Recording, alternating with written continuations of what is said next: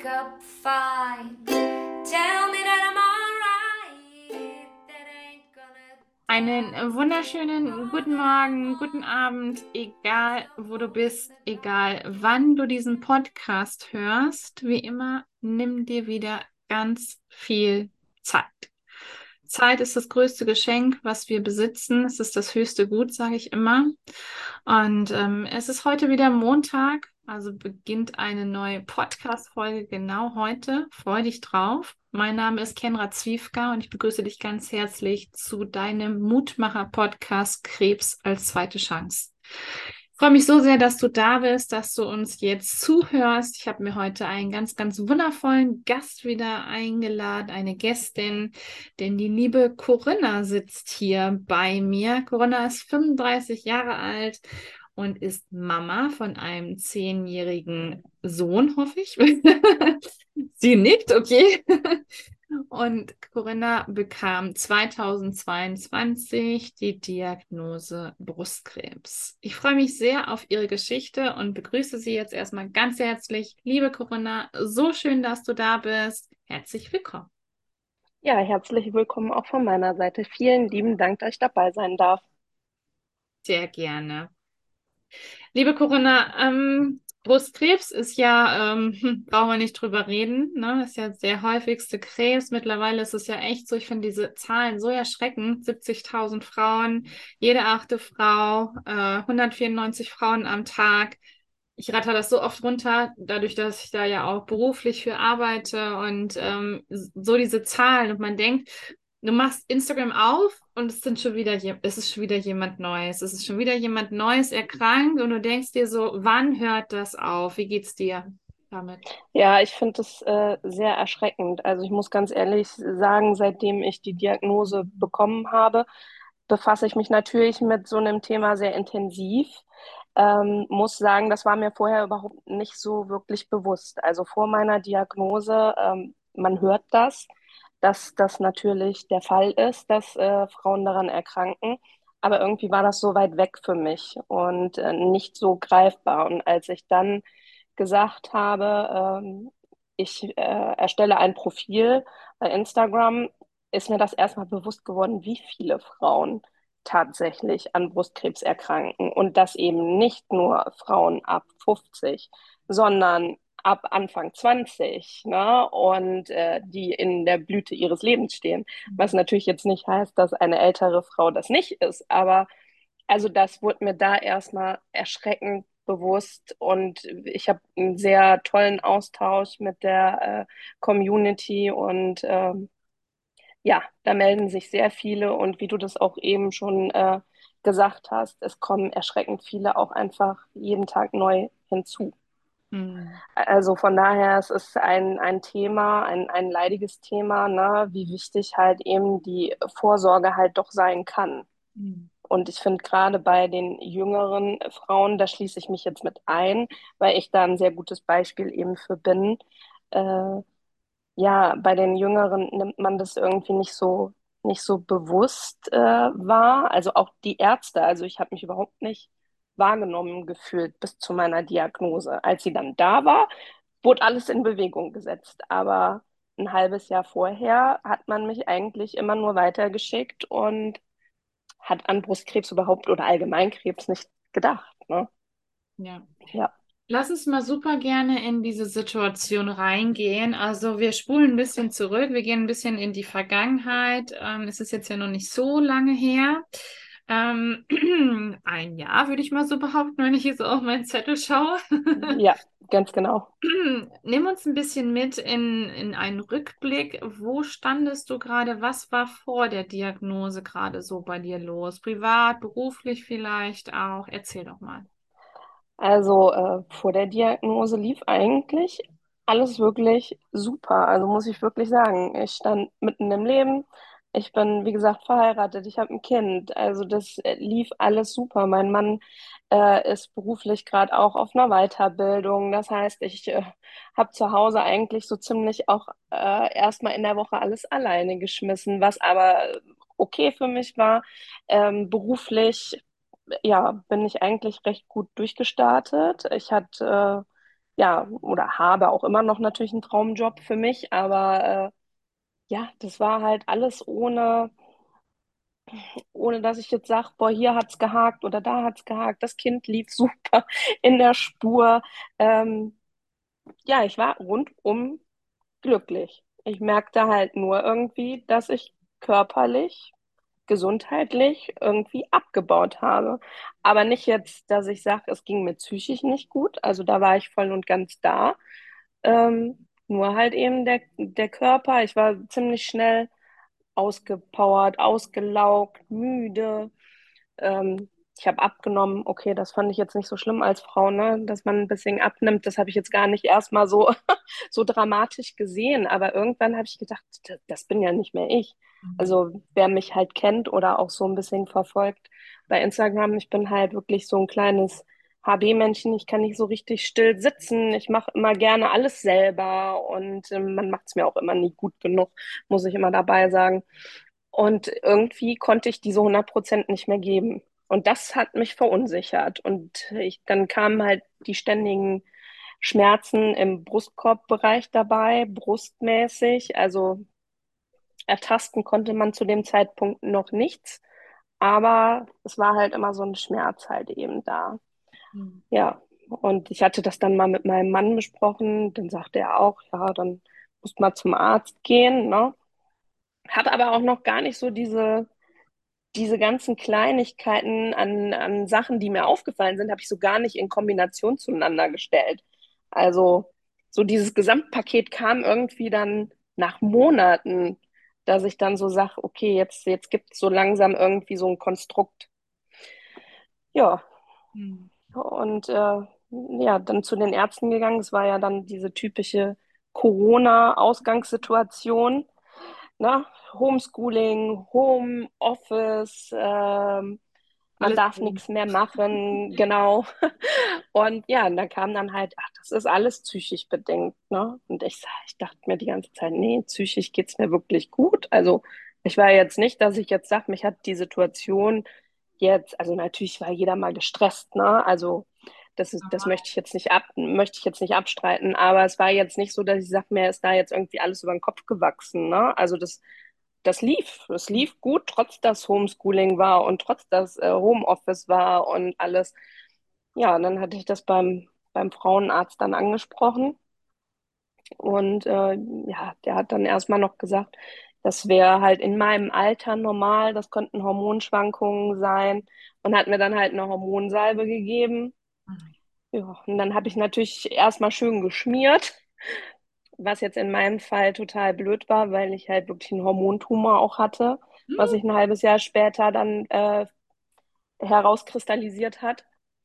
Ja, und so nahm dann eigentlich alles so seinen, seinen Lauf. Dann hatte ich einen kompletten Ärztemarathon eigentlich nur noch hinter mir, bis Mhm. zu meiner Diagnose. Mhm. Wie, wie lange dauerte es? Also von welchem Zeitraum sprechen wir?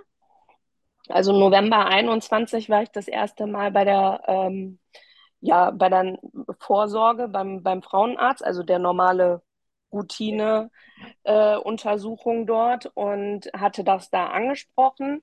Ja, und dann halt bis Mai 2022 hat es dann gedauert. Und zwischendrin hatte ich wirklich zweimal ähm, stark hintereinander, recht eng hintereinander, dann äh, Corona Mhm. auch mit ziemlichen äh, Nebenwirkungen, weil das Immunsystem halt immer weiter bei mir abgebaut hatte. Dann war ich beim, beim Hautarzt, ich war beim Hausarzt, ich war in der Long-Covid-Sprechstunde. Also wirklich von, von einem Arzt zum nächsten, immer mit dem Endresultat, dass man es versucht hatte, irgendwie auf die Psyche zu schieben. Mhm. Und dann, äh, muss ich sagen, saß ich zu Hause. Das war dann Anfang 2022, ich weiß es gar nicht, Februar, März rum oder so. Und dann lief dieses, ähm, ich weiß gar nicht mehr, wie, wie das hieß, von diesen äh, Stars, die auf die Vorsorge aufmerksam gemacht haben. Ah, du meinst Ähm, diese Vox-Show bestimmt, ne? ganz, ganz genau. Und die Mhm. habe ich mir angeguckt. Ah, Und wie cool. dann hatte ich ein super ungutes Gefühl irgendwie und dachte mir, also ich merkte irgendwie, da stimmt was nicht. Und dann habe ich nochmal abgetastet, weil ich dann total hektisch wurde. aber ich konnte immer noch nichts ertasten. Und dann habe ich meinen Mann angeguckt und dann habe ich wirklich, ich habe so angefangen zu weinen. Dann habe ich gesagt, also entweder habe ich Lungenkrebs oder ich habe Brustkrebs, eins von beiden. Oh. Und dann sagte mein Mann noch so, wie kommst du denn jetzt darauf? Ja, und dann sage ich, weil ich merke, dass irgendwas körperlich hier nicht mehr in Ordnung ist, ne? Ja, und dann sagt er, dann mach doch noch mal einen Termin beim Frauenarzt. Dann war aber ja eh das halbe Jahr um, also ich hatte schon wieder meinen nächsten Kontrolltermin da. Und dann bin ich dahin und dann habe ich das angesprochen, dass ich halt gesalbt hätte, so wie er mir das halt gesagt hatte, dass ich das machen soll. Nach wie vor hätte ich aber immer noch die Schmerzen. Ja, und dann sagt er so, ach, Brustkrebs tut aber nicht weh, das kann ich Ihnen jetzt schon sagen. Und da habe ich nur gesagt, naja, das kann ich ja nicht beurteilen. Ich sage, ich hatte ja noch nie Krebs, ne, in dem Sinne. Ja, und dann hat er abgetastet, hat nichts festgestellt und sagte dann, naja, dann machen wir jetzt mal einen Ultraschall, weil Sie ja jetzt schon das zweite Mal sagen, dass Sie Brustschmerzen haben. Oh, wie nett. Ja, dann, ja, genau. Es war sehr, sehr aufmerksam von ihm. Und dann, ja, lag ich dort und er machte den Ultraschall und fing auf einmal an, so komische Linien zu ziehen. Und dann Mhm. dachte ich noch, äh, was macht er denn da jetzt? Und dann wurde er ganz, ganz, ganz kleinlaut und sagte dann so, ja, äh, ich sehe da was. Mhm. Ich sag, wie, Sie sehen da was? Ja, was sehen Sie denn? Ja, das kann ich jetzt so nicht genau sagen. Auf jeden Fall ist da was. Das würde ich ganz gerne abklären lassen. Und dann so mit so einem Beisatz. Ich rate Ihnen aber an, lassen Sie das bitte schnellstmöglich abklären. Warten Sie damit nicht mehr so lange. Ja, und damit hat er mich dann ähm, praktisch entlassen mit einer Überweisung dann zu einer Mammographie. Mhm. Ganz untypisch für mich. Ich hatte mein Kind auch noch mitgenommen zur Vorsorge. Also der saß natürlich dementsprechend im, ähm, im Wartezimmer.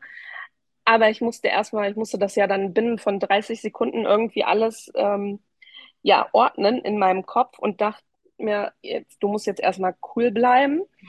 Das Kind ist da, du weißt jetzt nicht, was ist da genau. Dann aber mit diesem Überweisungsschein für eine Mammographie, dann hatte auch die Vorzimmerdame da halt angerufen und äh, direkt einen Termin dort vereinbart für den nächsten Tag. Ja, und so bin ich dann erstmal nach Hause. Und dann wusste ich auch also gar nicht so richtig, wo mir der Kopf steht. Irgendwo dieses, ich kann es gar nicht so richtig beschreiben. Es war so ein, so ein, so ein leere Gefühl. Mhm. Na, also irgendwo zu wissen, okay, ich habe es mir nicht eingebildet, sondern äh, da ist ja tatsächlich irgendwas. Ja, und so bin ich dann am nächsten Tag zur Mammographie. Und da muss ich sagen, der hat dann gar nichts festgestellt in der Mammographie.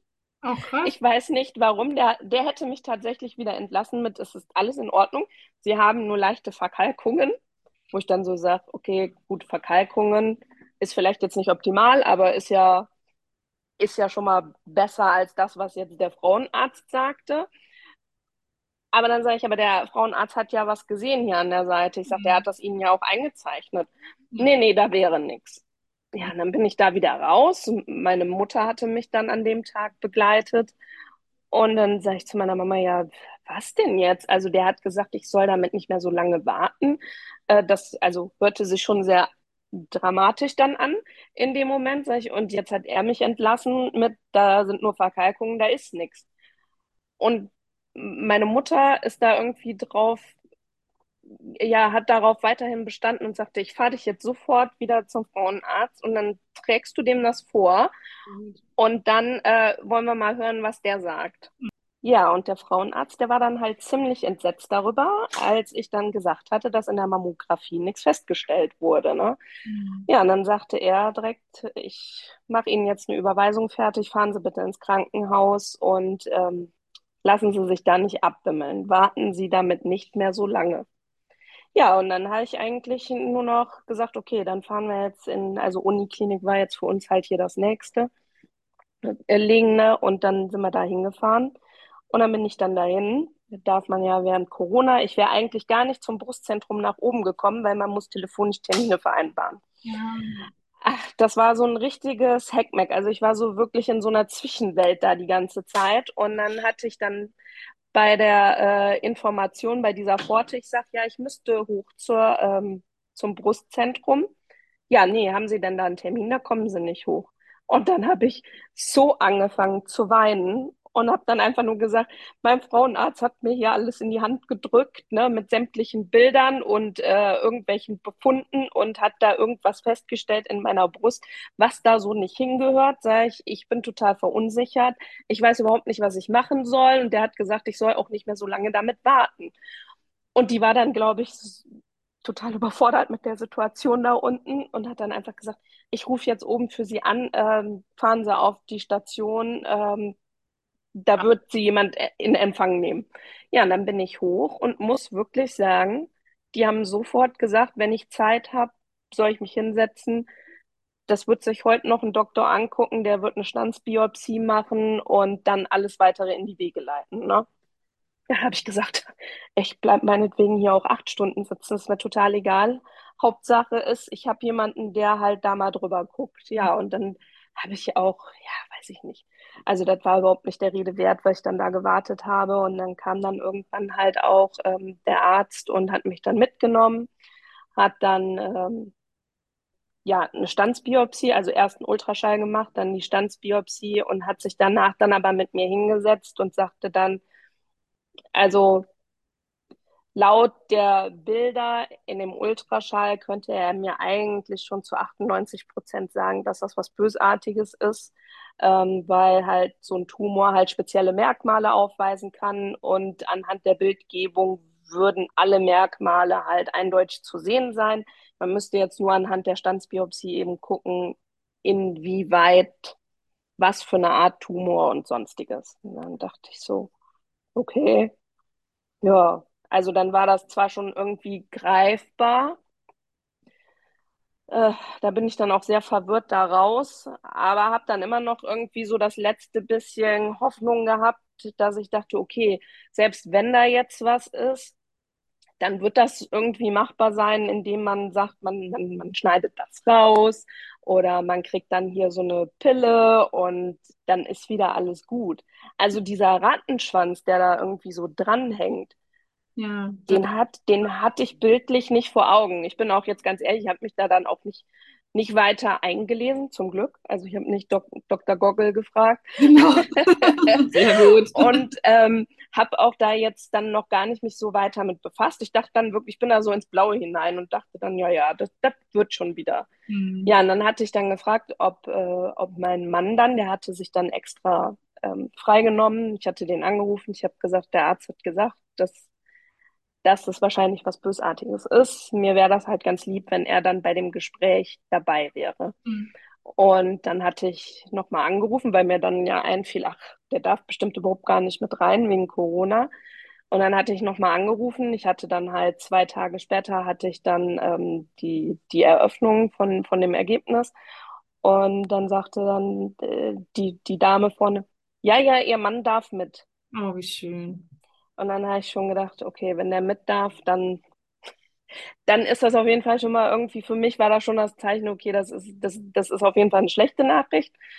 Und er sagte eigentlich auch mit Wartezeit, weil man mich ja so ein bisschen dazwischen geschoben hatte äh, vor, davor. Und ja, dann sind wir dann da aufgeschlagen und er stand wirklich um Punkt 10 Uhr, stand er da in diesem Flur und hat dann unseren Namen aufgerufen.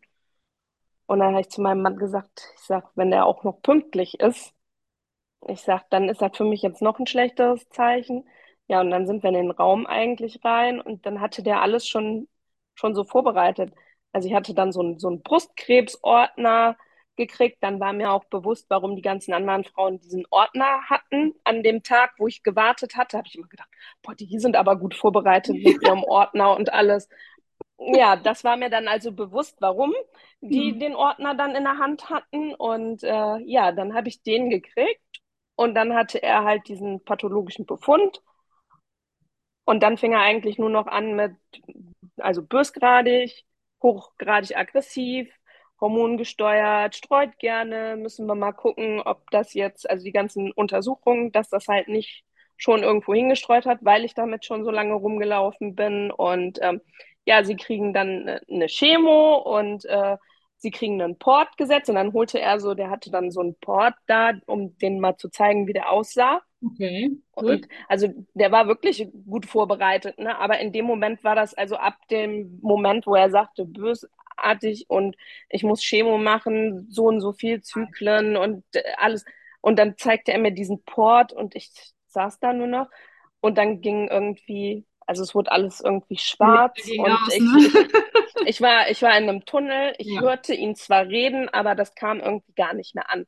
Ja. mein Mann nahm nur noch meine Hand und ähm, dann guckte ich ihn so an und dann sage ich so, ja, wie jetzt? Also ich sage, ich muss jetzt das volle Programm hier machen. Und dann sagt er, äh, ja, müssen Sie, ne? Und dann sage ich, ja, aber ich sage, ich habe dafür überhaupt gar keine Zeit. Na, also meine Schwester heiratete dann ähm, zwei Monate später. Ich war Trauzeugin. Dann, ich hatte Angst, dass es mir nicht gut geht, weil wir halt ziemlich schnell dann auch mit allem gestartet sind, also vom Behandlungsplan her. Und dann äh, sage ich so, ja, ich sage, habe ich denn dann überhaupt noch Haare? Und was ist, wenn ich, wenn es mir dann nicht gut geht? Und ich sage, und auf der Arbeit läuft gerade alles. Ich sage, ich habe da, ich habe für das überhaupt hier gar keine Zeit. Ich sage, können wir das nicht irgendwie anders machen? Das ist so geil. Also das war, so viele Frauen, echt. Das ist immer, ich habe keine Zeit. Nee, überhaupt nicht. Ich dachte mir so, und das Kind und mein Mann ist in der Woche nicht da und du hast das ja, du hältst ja deinem Mann gerade den Rücken frei, damit der dann den, den, also diese Fortbildung machen kann und du selber, ähm, nee, ich sag, also, also ich habe irgendwie so diesen Ausknopf gesucht und gesagt, so, stopp, ihr spielt jetzt mal hier ohne mich weiter. Ich, ich will das hier alles nicht, ne? Und dann hat das Ewigkeiten gedauert irgendwie, bis das ist angekommen war. Also er hat dann noch zu Ende erzählt und dann musste ich mit einer Schwester mitgehen und die hat mir dann Blut abgenommen und dann durften wir erstmal, dann haben sie uns in so einen Raum reingeführt, wo wir dann mal so für uns waren. Und dann sagt sie, ja, sie können jetzt weinen und sie können jetzt schreien, aber da kam erstmal gar nichts, ne, weil ich, ich war so fassungslos. Und als die dann immer weiter auf mich so einprasselte und sagte, lassen Sie Ihre Gefühle raus und und und, und dann war ich so sauer und dann habe ich gedacht, so, nee, nee. Und dann, und dann ging's los und dann ratterte es, ne? Und dann dachte ich, wie sagst du das dem Kind? Das war dann eigentlich so meine größte Panik. Wie sage ich das dem Kind? Und es war halt der Geburtstag meines Papas an dem Tag. Also es war für mich halt total emotional, ne? Ich, zu Hause haben die halt gewartet auf uns. Die wussten zwar alle, dass wir, also bis auf unser Sohn, der wusste das natürlich nicht. Der wusste nur, da ist was äh, bei mir in der Brust, was da eventuell so nicht hingehört. Das müssen wir mal abklären lassen, damit das eventuell dann halt rauskommt. So, das war der Sachstand der Dinge, die wir ihm gesagt hatten und mehr eigentlich nicht. Aber alle anderen wussten das natürlich. Aber zeitgleich haben wir ja auch uns verabredet gehabt, um dann halt nett essen zu gehen mit meinem Papa. Und dann dachte ich mir, ich kann dem ja jetzt nicht den Geburtstag irgendwie so ruinieren. Und meine Schwester, klar, die hatte natürlich Angst. Äh, Die wollte halt ihre Hochzeit nicht ohne mich feiern und wusste nicht, wie, wie es mir vielleicht bis dahin geht. Und also das waren so viele Sachen. Mein Mann, der stand im Zwiespalt, der wusste nicht, macht er die, die, diese Fortbildung weiter oder nicht? Kommt er nach Hause, damit äh, halt die Unterstützung da ist? Jetzt muss ich dabei sagen, wir haben zu dem Zeitpunkt in einem Mehrgenerationenhaus mit meinen Eltern gewohnt gehabt. Also Unterstützung hatte ich da, weil meine Eltern halt direkt unter uns gewohnt haben. Die haben, die haben dann natürlich in der Zeit, wenn mein Mann nicht da war, halt äh, mich unterstützt, wo es halt nur ging und machen die auch heute noch. Aber äh, also da standen viele, viele Fragen dann auf einmal im Raum, plus natürlich halt die ersten zwei Wochen, wo man gar nicht wusste, wie weit ist das Ganze schon ausgeufert, ne? Ja, Also ja, also das war, das musste erstmal wirklich lange, lange sacken. Also ich habe auch diesen Ordner zu Hause erstmal nur genommen und habe den in die Ecke gepfeffert. Ich wollte, ich wollte damit nichts zu tun haben. Ich wollte mir das nicht durchlesen. Ähm, ja, ich wollte, ich wollte einfach am liebsten so weitermachen, wie es ist. Nur, Ja. dass ich halt jetzt wusste, okay, ich habe mir das Ganze halt eben nicht eingebildet. Es war nicht meine Psyche, die da mir einen Strich durch die Rechnung gemacht hat, sondern da war halt wirklich was anderes. Und dann kam halt auch diese, diese Wut auf die ganzen Ärzte, die mir nicht zugehört haben. Also da war halt wirklich vieles, wo ich mir so dachte, boah, ich gehe jetzt mit diesem Ordner oder mit diesem Bild vom Ultraschall, was man so kriegt, wenn man schwanger ist, gehe ich da jetzt zum Arzt und hau dem das auf die Stirn und sag, hier, hättest du mal vielleicht vorher gucken können, vielleicht wäre es dann ich meine, das sind Spekulationen, ne? Ob das jetzt äh, anders dann eine andere Wendung genommen hätte oder nicht. Aber in dem Moment musste man ja gucken, dass man irgendwo mit dieser Wut und Trauer und sonstiges halt hin, äh, dann Ja. irgendwo musste die halt hin. Absolut. Ja. Mm. Ja. Oh, wow. Ja, das ist so, ähm, das ist so ein, so ein Déjà-vu. Also ich äh, habe ja schon so viele Geschichten auch gehört, aber oftmals ist es immer wieder ähm, die gleiche Geschichte. Es wird einem nicht zugehört, man wird weitergeschickt, man ist zu jung, es ist eine Zyste und ähm, oder es ist gar nichts. So Stellen Sie Ja. so an, ähm, Brustkrebs tut nicht weh und da kriege ich immer so so. Oh. Ähm, und dann denke ich mir immer, das sind Menschen, auch wenn es natürlich Ärzte sind, aber das sind wirklich ähm, Menschen, die nicht in dieser Situation stecken. Und die wissen letztendlich gar nicht, was in unseren Köpfen los ist, was in, ähm, was für Schreckensszenario wir uns ausmalen. Und ähm, das sind unmenschlich, sagen wir es mal so, dann eben auch. Und ähm, ich finde es ganz wundervoll, dass äh, wenigstens in der Uniklinik, wo du warst, dann eben ähm, direkt da gehandelt wurde, dass du da nicht irgendwie auf der Warteliste standest, sondern dass du sofort dann eben auch aufgerufen worden bist, dass dein Mann mit dabei sein konnte und ähm, dass er für dich in dem Sinne übersetzen konnte, dann eben, weil du komplett dicht gemacht hast, Ja. äh, gerade als Betroffene dann eben und dein Mann dafür da war, dann eben alles mitzunehmen. Mein Mann sagt zum Beispiel, das plaudere ich hier mal aus dem Nähkästchen, mache ich eigentlich auch nicht so oft, aber mein Mann sagt, ich frage ihn öfters und dann sagt er immer, ja, Schatz, das war doch so und so. Und dann, ich, dann sage ich immer, Gott sei Dank hatte ich dich mit, weil der konnte, der kann sich bis heute alles merken, alles, was in diesem Gespräch Ja. ist. Und für uns ist das so, pff, Ganz genau. Also mein Mann hat auch, also mittlerweile muss ich sagen, gehe ich da auch ganz gut abgeklärt in solche Gespräche zum Teil. Wenn ich mich darauf vorbereite und wenn ich das weiß, gehe ich da ganz gut mittlerweile rein, weil man ja eben dann äh, die, die Monate danach musste man ja zum Teil alleine dann eben da sein. Aber an dem Tag, das ging wirklich wie so ein, wie so ein Zug an mir weiter, ne? Und also ich kann mich bruchstückmäßig an vieles erinnern oder wenn er es mir dann nochmal schildert, dann ist es so teilweise wieder da aus dem Zusammenhang. Aber also er hat dann immer, nein, das hat der Arzt so und so gesagt. Ach echt, okay. Also mein, also hört sich jetzt auch doof an, ne? Aber muss man jetzt auch mal dabei sagen, als wir dann fertig waren da mit dem Gespräch und ich dann mit meinem Ordner im Arm total äh, verwirrt äh, zu diesem Parkautomaten gegangen bin, habe ich meinen Mann erstmal nur angeguckt und dann sage ich, weißt du, was ich total vergessen habe zu fragen? Und dann sagt er, ja, was denn? Und dann sage ich ja, ob ich durch das Cortison jetzt zunehme. das ist so eine typische Frauenfrage. Der, und dann, und genau, und er so, wirklich, dem ist alles aus dem Gesicht gefallen. Dann hat er mich nur angeguckt und dann sagt er so, ist das jetzt gerade dein einziges Problem? Und dann sage ich ja, unabhängig davon, dass ich die Haare verliere, ja schon dann im ersten Moment, ne?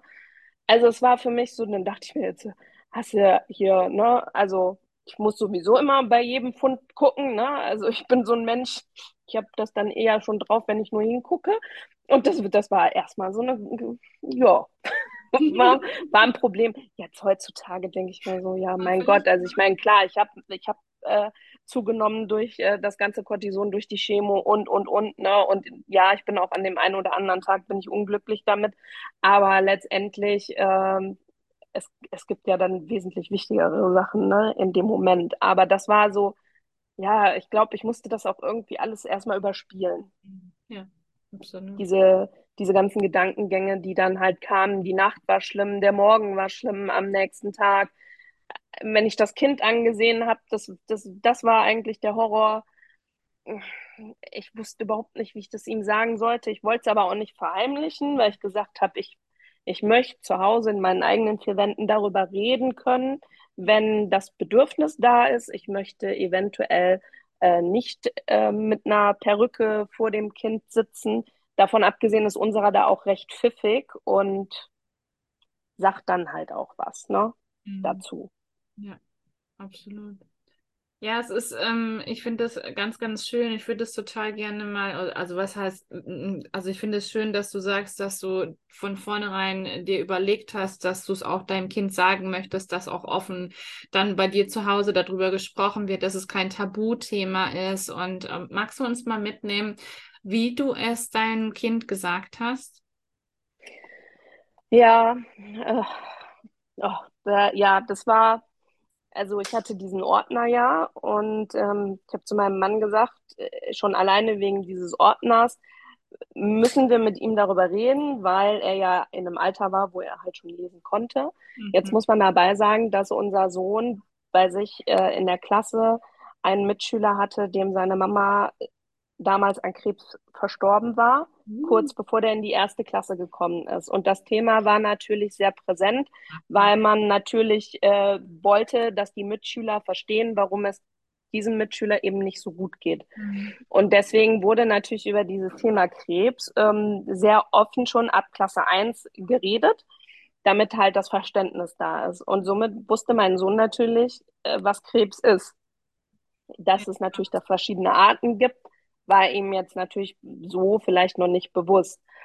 Und dann habe ich gesagt, der wird, wenn er jetzt in dem Ordner liest, dass äh, da irgendwas mit Krebs ist und der sieht meinen Namen, dann denkt er nachher an die Mama von seinem Mitschüler. Und ich sage schon, deswegen müssen wir darüber reden. Mhm. Und dann sagte mein Mann, ja, dann holen wir ihn halt ins Wohnzimmer und dann setzen wir uns hin. Und dann habe ich halt angefangen, dass ich gesagt habe, äh, er war ja dabei, wo ich halt ähm, bei der ganz normalen Vorsorgeuntersuchung war, wo festgestellt wurde, dass in meiner Brust halt eben etwas ist, was da so nicht hingehört. Und das wurde jetzt eben untersucht. Mhm. Hat, man merkte schon, dass er wibbeliger wurde, ne? weil er jetzt schon sich auch dachte, okay, wenn die mich jetzt hier hinsetzen, dann ist das wahrscheinlich schon nichts Gutes dann habe ich gesagt, das, das wurde jetzt untersucht und das ist halt böse und gehört da halt nicht hin. Ich sage, und dieses Böse hat halt den Namen, das ist halt Brustkrebs.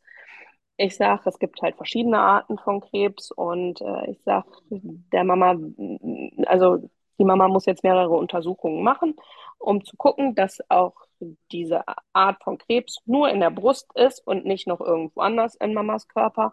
Sag ich, und dann wird der Mama halt da geholfen in Form, dass sie halt ähm, ja Medikamente bekommt. Und dann ich habe das dann halt ihm erklärt, dass ich da was unter die Haut bekomme, wo dann halt immer eine Infusion drankommt. Und ich sage, da ich das finde, äh, dass also ich wollte es nicht verniedlichen, aber ich habe halt gesagt, ich, ich würde dem ganz gerne halt einen Namen geben. Und da ich halt so totaler Harry Potter-Fan und alles bin, habe ich dann halt gesagt, wir nennen den Tumor, sag ich, nennen wir halt eben Voldemort. Und wir kämpfen halt gegen das, genau, und ich sage, wir kämpfen halt eben gegen das Böse, sag ich. Und die Mama wird halt alles Mögliche dafür tun, das halt eben zu bekämpfen, dass der halt keinen Platz hat. Ich sage, weil kann halt nur einer überleben, sag ich, das ist entweder Harry Potter oder Voldemort, sag ich, und da wir die geballte Kraft haben, werden wir da zusammen kämpfen. Und dann habe ich gesagt, das ist auch okay, man darf halt traurig sein. Ich sage, ich bin auch traurig. Sage ich, man darf wütend sein.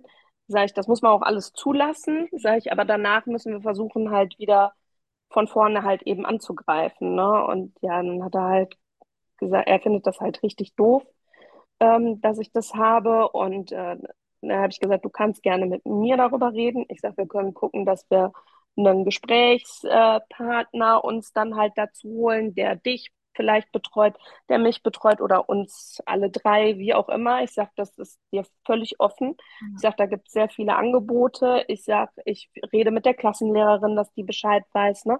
Ich sage, ich möchte halt nur, dass du dich halt wohlfühlst. Ich sage, die Mama wird die Haare verlieren, das ist nicht weiter schlimm. Ich werde bestimmt Tage haben, wo es mir mal nicht so gut geht.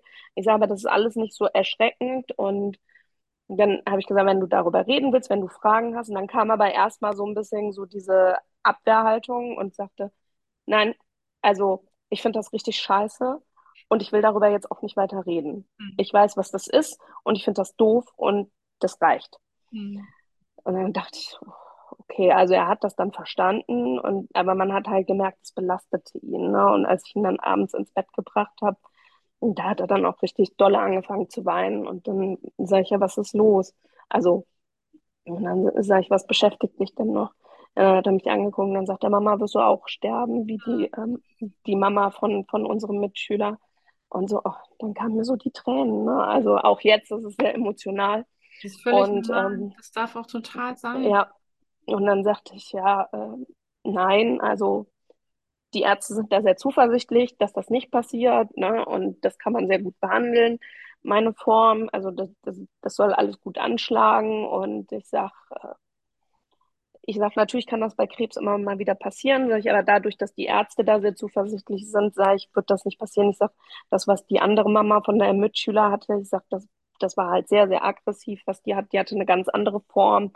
Ich sag, das kann man überhaupt nicht miteinander vergleichen. Ne? Und ja, das war dann erstmal für ihn eigentlich ähm, okay. Also hat ihn dann etwas mehr beruhigt und ich habe dann auch gesagt, ich sage, wenn du noch jetzt im Nachhinein Fragen hast, dann komm, kommst du zu uns, ob zu mir, ob zum Papa, zur Oma. Ich sage, jeder hört dir zu.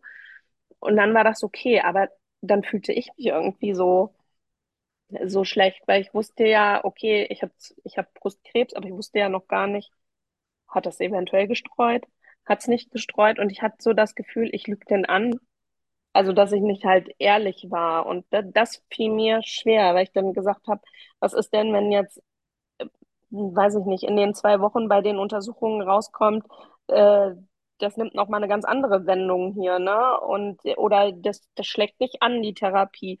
Ne? Dann denkt er und sagt, du hast aber gesagt, Mhm. ne? Und dann habe ich ähm, ja mit der Psychoonkologin halt auch geredet, recht schnell darüber. Und die sagte dann, ich soll es halt immer so machen, dass ich halt im Hier und Jetzt, also Stand jetzt, sagen die Ärzte das und das und so und so ist der Verlauf. Sollte sich daran irgendwas ändern, dann werden wir dir das auch sagen. Also, ne, und sie sagten, dann habe ich ja mit offenen Karten so gesehen gespielt. Ich brauche halt kein schlechtes Gewissen haben und er weiß aber auch, wo er dran ist, so dass er dann nicht denkt, wir würden ihn hintergehen, sondern wenn mit der Mama mal irgendwas sein sollte, dann wird die mir das auch sagen. Mhm. Ne? Ja, also darauf haben wir uns dann nachher verständigt. So haben wir dann auch mit ihm immer kommuniziert. Er war aber auch sehr offen dann nachher darüber. Super. Ne? Und da ich auch immer versucht habe, also er hat das auch gesehen, wenn es mir nicht gut ging, dann habe ich das halt zugelassen, habe aber auch dann im gleichen Atemzug dann wieder gesagt, okay, so und jetzt sage ich, jetzt muss ich mich wieder am Popo greifen und jetzt müssen wir wieder weitermachen. Und so versuche ich es eigentlich auch auf dem Profil dann bei mir bei Instagram oder so halt äh, zur Hand haben, dass ich halt sowohl zeige, das sind die schlechten Seiten und das darf sein, aber halt auch eben versuche weiterhin ja, mutig durchs Leben zu gehen. Also es fällt mir natürlich genauso schwer, um Gottes Willen. Ich habe Ängste hoch 100, ähm, die kann ich nicht abstreiten. Aber letztendlich, was soll ich jetzt so, mich in meinem Schneckenhaus weiter verkriechen und sauer? Es gibt ja auch keinen, auf den ich sauer sein kann. Ich sage immer so schön, bei einem Autounfall kann ich auf den Fahrer sauer sein, der mich angefahren hat. Dem kann ich meine geballte Wut entgegenbringen. Und hier, ich habe keinen Schuldigen in dem Sinne. Es ist nun mal leider so, dass ich halt eine von den acht Frauen bin, die es getroffen hat. Mm, Das ist scheiße einfach nur. Ja. Hm. Ähm, wie hast du die Therapie durchgestanden? Also ging es dir gut oder hattest du, hattest du viele Nebenwirkungen? Also wie war das? Ja, also grundsätzlich sage ich, also es geht bestimmt auch immer noch mal schlimmer, aber ähm, also ich habe schon viel an Nebenwirkungen mitgenommen, ne? Also, boah, also es war schon nicht zu unterschätzen, ne? Also, ich kann es, ja, ich habe eine ganze Liste gemacht gehabt, ne? Über Polyneuropathie von äh, Fingern und Zehen, Übelkeit, ähm, hat sich bei der ersten eigentlich noch in Grenzen gehalten, weil ich da recht viel an, an Medikamente gekriegt habe, die mich wieder so ein bisschen hochgepusht haben. Aber Nasenbluten, Durchfall, äh, Kopfschmerzen, teilweise so wirklich wie in Watte und so besoffen kam ich mir halt dann manchmal vor. Dann, ach, was, was hatte ich denn noch? Ach, alle Schleimhäute, total trocken, Augen trocken, Nase trocken, die der Mund, ach, was ich da immer für Entzündungen hatte. Ich habe nichts zu essen, nichts zu trinken, trotz dass ich so zugenommen habe, dürfte man eigentlich gar nicht meinen, bei dem, was ich gar ich habe nichts runtergekriegt. Das hat einfach nur alles so, so wehgetan. Klar, dann die Haar, der Haarverlust, okay, da, da rede ich ja noch nicht mal mehr drüber, ne? Das, äh, damit hatte ich mich dann schon abgefunden, dass das auf jeden Fall dabei war. Aber alles andere, ne, dann haben, irgendwann haben die Blutwerte halt auch nicht mehr richtig mitgespielt. Dann ist der HB-Wert die ganze Zeit abgeschmiert. Dann habe ich noch drei Bluttransfusionen gekriegt. Also dadurch, dass ich dann nichts zu trinken runtergekriegt hatte, ähm, habe ich dann immer zusätzliche Infusionen gekriegt, weil ich das dann schon wusste. Und mein Mann, der hat wirklich versucht, alles in mich reinzuprügeln. Ob Wasser, ob mit Geschmack, ob ohne Geschmack. Ich hatte aber auch immer so mit Sodbrennen zu tun, zusätzlich. Ja, dann, dann war ich einmal total äh, kollabiert, weil kein Wasser mehr vorhanden war. Und äh, also ich sag, die, die Liste ist unendlich lang. Die, die haben nachher immer nur gesagt, Mensch, Frau Radatz, was machen Sie denn hier immer? Also ich sag, ja, ich sag, ich möchte danach vielleicht dann irgendwie einen Bestseller darüber schreiben, was man wa gegen was an Nebenwirkungen genau nehmen kann. Ich, also ich habe immer noch versucht, irgendwie was, was Positives aus der Sache rauszunehmen. Ne? Sehr gut. Hm, ja. Wie lange ging die Therapie? Sag, wann bist du fertig? Bist du schon fertig? Ja, also die, ich sage immer, die Akut-Chemo habe ich ähm, dann ja im Mai gestartet. Ende Mai, glaube ich, haben wir die erste genommen. Und ich war dann im Ende September war ich fertig. Dann bin ich Mitte Oktober brusterhaltend operiert worden, weil unter dieser Chemo sollte sich ähm, der Tumor verkleinern, im besten Fall ganz auflösen. Er hat sich aber dann verkleinert und äh, ist dann rausoperiert worden. Wir hatten vorher noch so einen Gentest gemacht, um zu gucken, ob das bei mir erblich bedingt ist. Das war es aber nicht. Also das Risiko ist zwar bei mir ein bisschen erhöht, dass ich eventuell nochmal erkranke, aber es, ist, es war zum, zum Glück nicht erblich. Und äh, dann haben sie mir den Tumor äh, rausoperiert gehabt, haben den natürlich nochmal in die Pathologie geschickt. Und dabei wurde dann halt festgestellt, dass der Tumor noch aktive Zellen hatte. Also es sind noch drei Lymphknoten entfernt worden, da die waren frei. Alles um den Tumor drumherum war alles frei, aber der Tumor hatte halt noch aktive Zellen. Ja, darf mich allerdings seit Oktober ich sage immer Stand jetzt, krebsfrei nennen. Ja. Aber musste dann nochmal halt in die Onkologie, also Chemoambulanz bei uns in der Uniklinik, äh, weil ich wusste, dass ich so oder so hätte ich noch die Antikörpervergabe gekriegt für acht Monate im Nachgang. Dadurch, dass jetzt der Tumor aber nochmal aktive Zellen hat, ist halt das Risiko bei mir eben erhöht. Und man versucht jetzt mit so einer sogenannten TDM1-Chemo, das ist halt Antikörper mit so einer Kurzchemo zusammen, ist mhm. ein bisschen milder als diese aktive äh, Chemo, die ich jetzt hatte, versucht man halt dieses Risiko dann halt eben zu senken, dass ich mhm. dann halt nicht nochmal erkranke. Und jetzt bin ich nochmal in aktuell in der laufenden TDM1 und äh, habe jetzt noch, also 14 Gaben waren es insgesamt und ich habe jetzt acht hinter mir. Super. Also ja. habe jetzt dann noch welche vor mir, ja. Und Bestrahlung? Also das Bestrahlung hatte ich natürlich auch noch, genau. Die habe ich ja schon wieder ganz vergessen. Den ganzen Dezember über hatte ich dann noch Bestrahlung, genau. Ich glaube, 19 Stück waren es an der Zahl, 15, äh, sag ich mal, normale und vier Booster haben sie so genannt. Ja, das habe ich dann noch den kompletten Dezember gemacht gehabt. Hm. Findest du dich gerade mitten in der Antihormontherapie? Auch, genau. Das habe ich auch direkt gestartet, nachdem äh, der Tumor entfernt wurde. Ein paar Wochen später, mit, äh, als ich dann auch mit der TDM1 begonnen habe, habe ich dann auch dementsprechend dieses Tamoxifen bekommen, was ich auch nehme, ja. Wie geht's dir damit? Ja, ich kann irgendwie schon gar nicht mehr unterscheiden, was vielleicht was irgendwie an Nebenwirkungen hervorruft. Also dadurch, dass ich irgendwie äh, nach der Bestrahlung immer noch nicht komplett äh, frei war von irgendwelchen Nebenwirkungen. Also ich habe wirklich tierisch mit den Gelenken zu tun. Also ich fühle mich manchmal, als, als wäre ich am Rosten. Das braucht immer sehr lange, bis das, das alles wieder in Schwung und in Fahrt kommt. Also ja, ich sage immer so, ja, Gelenk, Knochenschmerzen, ähm, ja, ich bin einfach erschöpft. Mit der Polyneuropathie habe ich immer noch in den Zehen zum Teil zu tun. Also Hände würde ich sagen, geht, bis auf, wenn ich jetzt wirklich so was äh, mache, was jetzt total Feinmotorik ist. Das fällt mir schwer. Dann ist das immer noch so ein bisschen eher pelzig und grob. Und ja, müde, erschöpft, also mit Fatigue halt extremst zu tun, ne? Und ich kann mich halt überhaupt nicht lange konzentrieren auf irgendwas, ne? Also ich merke, dass manchmal, wenn äh, was vorher eigentlich äh, für mich normal war, dass mein Kind mit mir geredet hat, mein Mann, der Fernseher lief, am besten noch das Radio, der Hund äh, ne, ist noch am Bellen. Ich konnte mich auf alles konzentrieren. Ne? Mhm. Heute schalte ich bei, bei einer Sache schon zum Teil ab und wenn zwei noch hinzukommen, ist ganz vorbei. Ne? Dann sitze ich da und denke mir, ich muss das alles neu erlernen. Mhm. Also wie der, wie, wie der letzte Mensch. Ja, ist aber völlig normal. Ja, ist natürlich blöd, wenn man es anders gewohnt ist, aber ich denke mal, da werde ich auch vielen Frauen aus der Seele sprechen.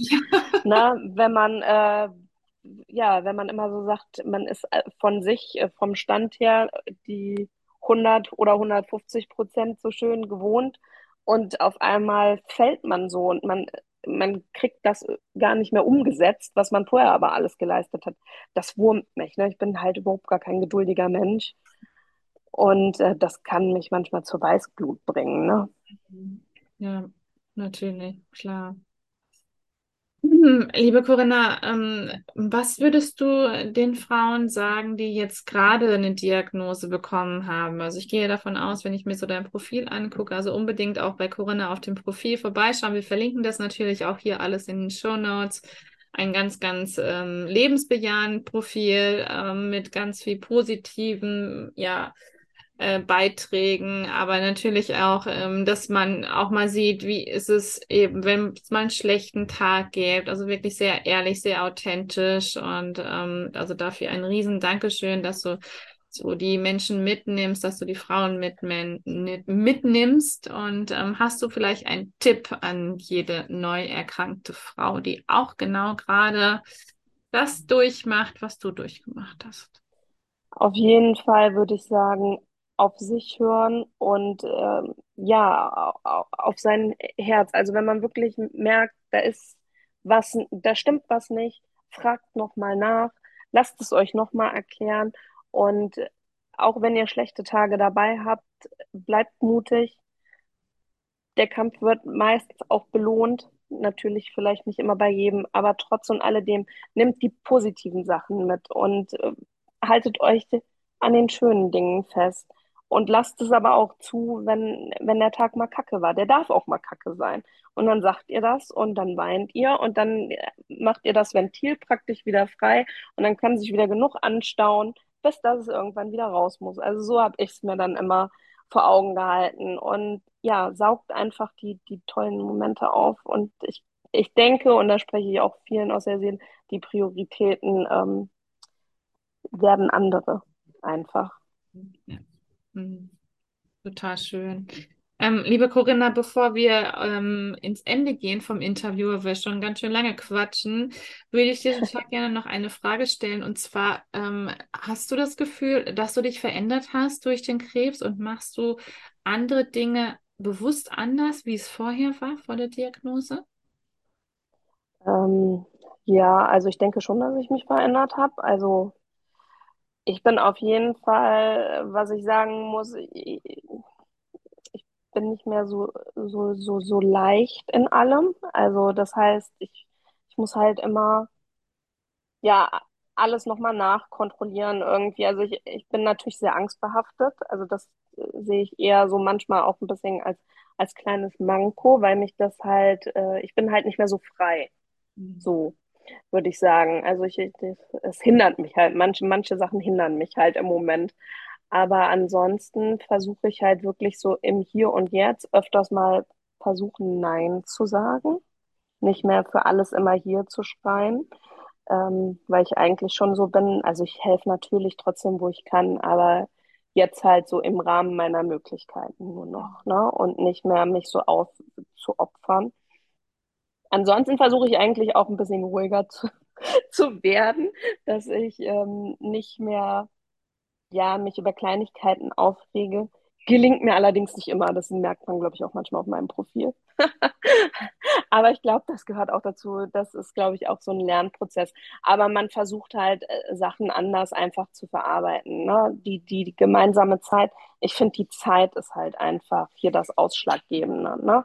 Zeit äh, gibt ja halt keiner wieder. Ich möchte mehr Zeit haben, also versuche ich mir auch die Zeit besser einzuteilen und zwar für das Wichtige, was jetzt, äh, finde ich, für mich mehr Priorität hat. Und auch wenn ich Arbeit ganz äh, schätze und eine tolle Ablenkung ist und ich meine Arbeit gerne mache, aber sie ist halt nun mal dann doch nicht mehr alles in meinem Leben, sondern dann nutze ich dann die Zeit einfach anders mit, mit mir, mit meiner Familie, mit, mit meinem Sohn und mm. sauge das förmlichst auf.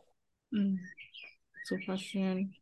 Ähm, liebe Corinna, ich würde mich schon mal von dir verabschieden. Ich danke dir, dass du da warst. Danke für deine Zeit. Danke, dass du uns deine Geschichte erzählt hast. Und die letzten Worte, die gehören jetzt nur dir.